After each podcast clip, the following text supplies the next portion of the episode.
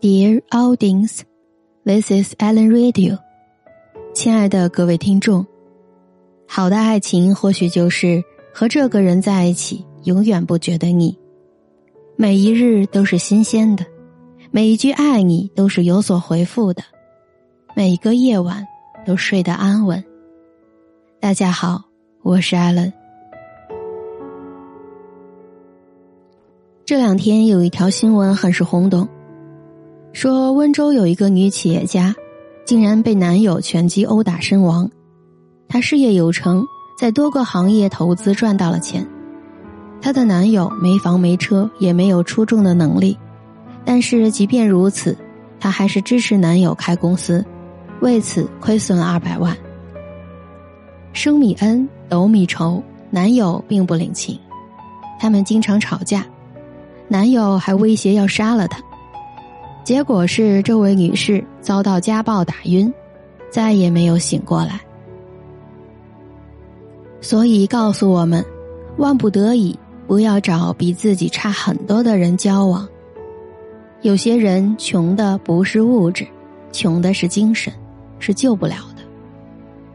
曾经有人在网上问过一个问题，说。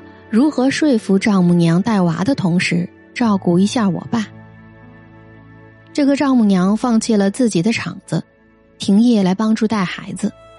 但是这个男人希望老婆劝劝丈母娘，能够顺便照顾一下自己七十四岁的老父亲。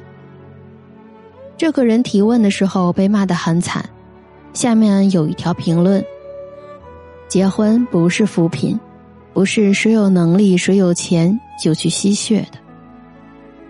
幸福的婚姻是两个人相互搀扶着、相互付出着，而不是一方在付出，而另一方乐享其成，不断索取。所以找对象的时候，千万要记得两点：一，对方要有稳定的情绪；第二，千万不要婚姻扶贫。那些口口声声说爱你的人，拿走的却是你的全部。恋爱的时候能捧你上天，结婚后也会让你狠狠的摔下来。最后散场，你会发现，你输得遍体鳞伤，他却赚得盆满钵满。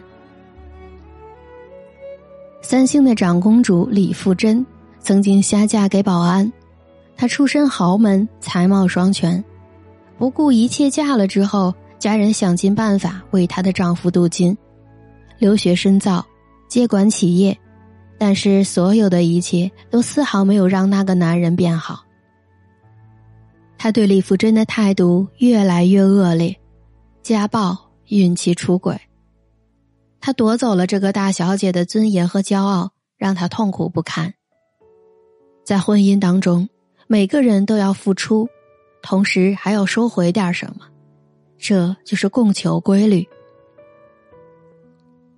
扶贫是爱情这个名词能够风靡网络，起因是因为这样一个故事：一个女孩和她的男友到了谈婚论嫁的阶段，本来双方家里商量好要共买一套婚房，结果男方私下就把房给买了。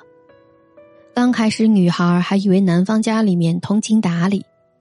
本打算拿出八万块的装修费装修房子，但是没想到问过律师之后，才发现自己彻底上当了。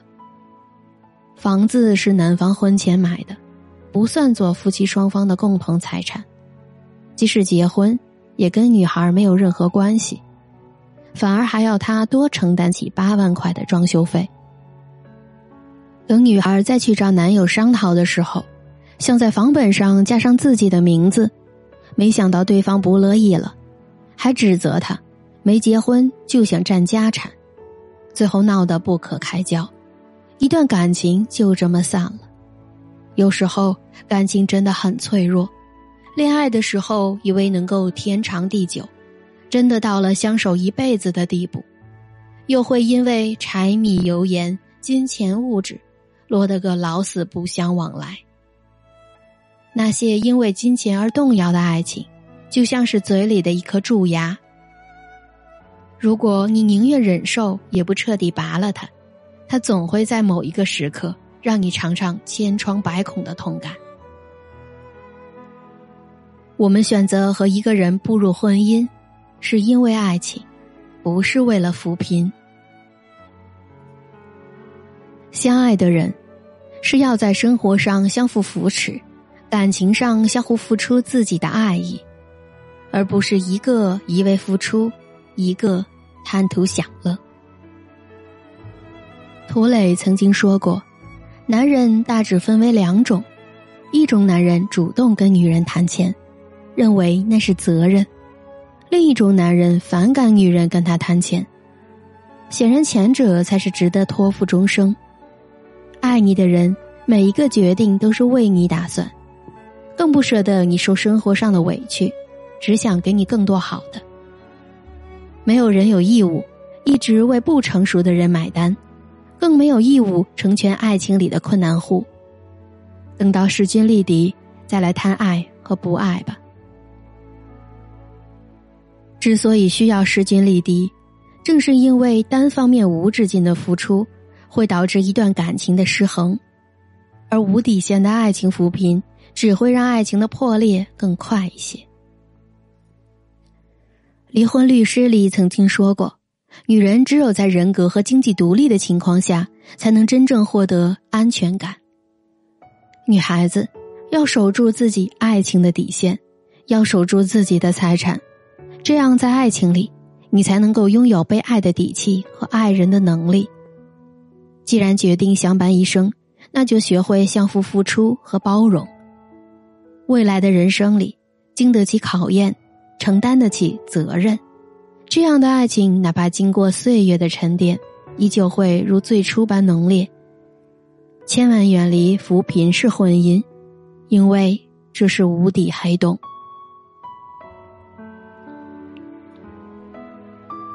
物质上不合的人。三观也不会合，琐碎的柴米油盐是足以可以打破浪漫设想的。你之所以结婚，就是要找个合拍的，能够一起变好的人，而不是找一个吸你血还让你受尽折磨的人。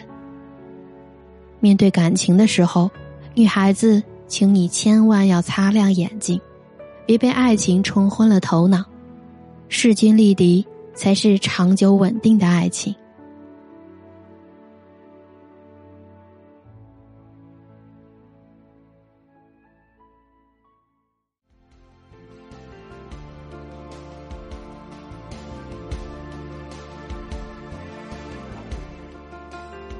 我是艾伦，如果你对自己最近的情感生活很是迷茫，或者有什么想说想听的，可以在评论区。或者微信公众号的留言区告诉我，我会在下期节目当中为你答疑解惑。我的主打专辑《爱林细语》每日都在更新，期待各位听众前来收听。品茶做客，让可可爱爱的我缓解你的焦虑情绪，释放你的压力，励志人生，帮助我们共同成长，治愈你受伤的心灵。我会用三十七度的温暖做好你的枕边人。本期节目就是这样，让我们下期再会。